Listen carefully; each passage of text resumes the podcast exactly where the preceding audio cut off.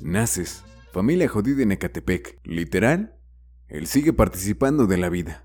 Te pasa la infancia viendo el chavo animado y jugando al San Andrés en el ciber. Eso, eso, eso. ¿Te crees criminal? Entras a la seco. Empiezas a escuchar rolas de Plan B y Farruco. Te juntas con tu compa el Malboro. Le decían así porque empezó a fumar a los nueve años y nada más fuma de los rojos. Ese güey vive en una casa de lámina en el camellón del periférico. Pero es buen pedo. Jugabas con él las retas de la King Fighter Magic Plus afuera del expendio de Bimbo. Un día le estabas enseñando al Malboro a hacer la doble kim en el piso cuando llega un güey. Fácil te saca como 8 años. Te reta y te gana con el Diamond. Estás chavo, carnal. Reinicia la maquinita y te enseña a hacer combos en la of Fighter normal. Te invita a un cigarro, pero el Malboro lo agarró por ti. Se llama Rogelio, pero le dicen el borrego. Principalmente por el estropajo de pelo chino que tenía en la cabeza. Tú y el Malboro se hacen compas del borrego. Ya vas a salir de tercero de secundaria, ya fumas de los mentolados. De esos, el Malboro no te los roba. Vas a hacer examen de comipems, vas con muy bajas expectativas. Nunca fuiste un buen alumno. Sabes que si le echaras más ganas, tal vez podrías haber sacado mejor promedio. Pero Nel, esos paputos. Pides el CETIS que está al lado de tu casa. El examen te toca hacerlo allá por el establo de México. Te trepas una combi que va a Texcoco. En Chalco se sube un güey todo mugroso que se te hace conocido. Es el borrego. ¿Qué pedo, güey? ¿Qué haces aquí? Le dices. Te dice que la prepa es para pendejos y que mejor lo acompañes a una peda. La combi pasa de largo chapingo y no te bajas. En el camino, el borrego saca un Disman con un disco pirata. Batallas de. Los audífonos puteados de dos pesos retumban al lado de ti. Lo oye lo que está escuchando. No mames, esos güeyes sí traen flow. El borrego te ve viendo como pendejo su Disman y te lo regala. No, güey, ¿cómo crees? Te dice que no hay pedo, que tiene otros tres en su casa. Gracias, carnal. Vas en el camino oyendo a un güey que se llama Cancerbero. Te gustó un chingo. Llegan al centro de Texcoco. La peda es al lado de una secundaria. Un montón de viejas te laten.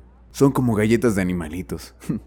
bien corrientes, pero bien sabrosas. Se arma el perreo y te pones bien bellacoso con una morra. Se llama Yareni.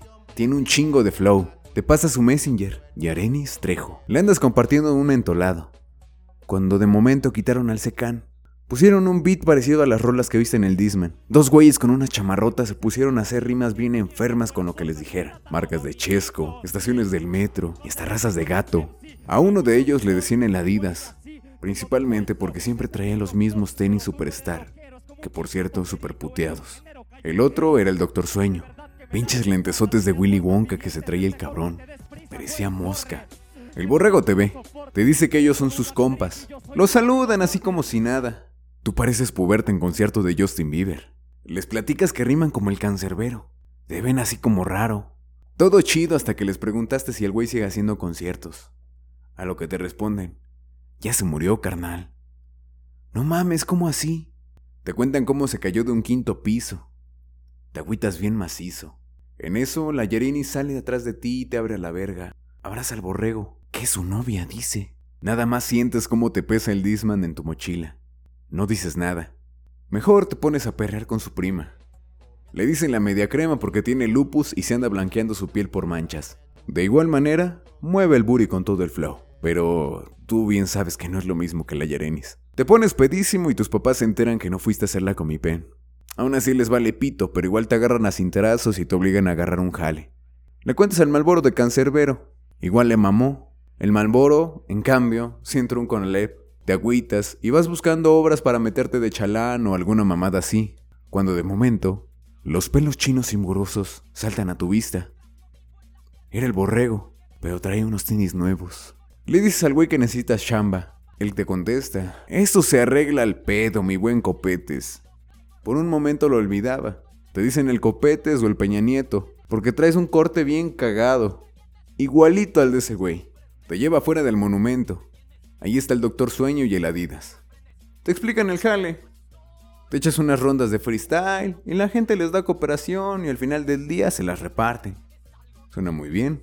Pasas unas semanas en esa madre y le dices a tus jefes que trabajas en un call center. Lo comunico, señor. Al principio no sabías tomar. Al chingazo te calentabas cuando te tiraban las rimas. Pero ya estudiando le agarraste el flow.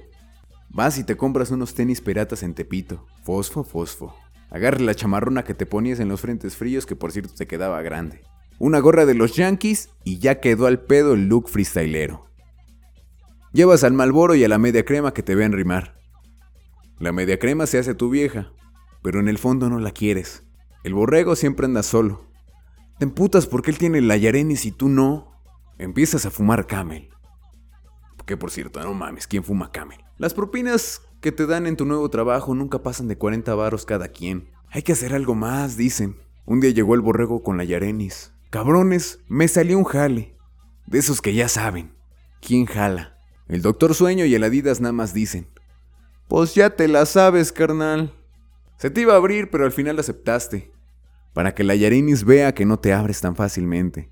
Necesitamos otro güey más, dice el borrego. Nadie jala. Le ruegas al Malboro que jale con ustedes. Incluso hasta le prometes comprar una cajetilla completa. Él acepta. Comienza el business como si fuera escena del San Andreas, como a las 7 de la mañana. Lo suben en una camioneta lobo mamalona. El Adidas va manejando. Tú y el Malboro, como están pendejos, los mandaron hasta atrás. Nada más andar checando y viendo que la tira no pasase. Por cualquier duda, les rolan un cohete. En tu mente piensas, no la pienso y disparo. El doctor Sueño anda con el borrego haciendo llamadas. Nada más oyes el nombre del Pitirijas, el Chichiflín y el Misifú. Y de otros güeyes que oyes en las noticias.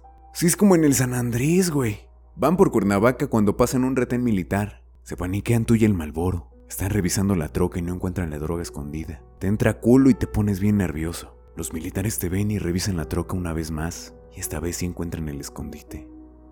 Disparas al aire en pánico. Aquí no puedes reiniciar misión, pendejo. Te echas a correr. Hay balazos por todos lados. El borrego entra en tiro cruzado con la tira, mientras te echas a correr. Salen las noticias que mataron al borrego. El doctor Sueño y el Adidas los encarcelaron. Peor aún, el Malboro fue de chitón y te delató. Estás escondido en una milpa en Cuernavaca, mientras ves un chingo de trocas de la federal buscándote. Pasas dos días escondido en un tinaco. Como puedes, te regresas a Ventones a la Ciudad de México y en el camino a comprar otra lata de atún en un chedragui. Ves a la Yareni. Le pides que te eche paro. Tú y la Yarini ya tenían química. Eso lo supiste desde el principio. Además, bien se sabía que el borrego era bien culero con Yareni. Al final, y después de dudarlo mucho, Yarini termina escondiéndote en un baldío lleno de cascajo que era parte de su casa. A veces, y si te iba bien, aunque se te pasaba a tirar un bolillo tieso. Pobrecita de ella. Le lloró un chingo al borrego. Cada que podías la escuchabas pacientemente y la animabas. Se empezó a dar lo que se tenía que dar. Y un día se dio lo que se dio, y al ritmo de la carencia de Panteón Rococó, le diste como cajón que no cierra. No mames, no le bajó a la pendeja. Te fue a buscar al metro talismán donde te ponías a mendigar. Entre el hambre y la insolación no la reconociste y la mandaste a la verga. Una ayudita, por favor, tengo epilepsia, era lo que suscitaban tus labios. De repente, te das cuenta de lo que hiciste y en vergüenza te paras a seguirla. La pierdes de vista. Terminas yendo a su casa. Tocas.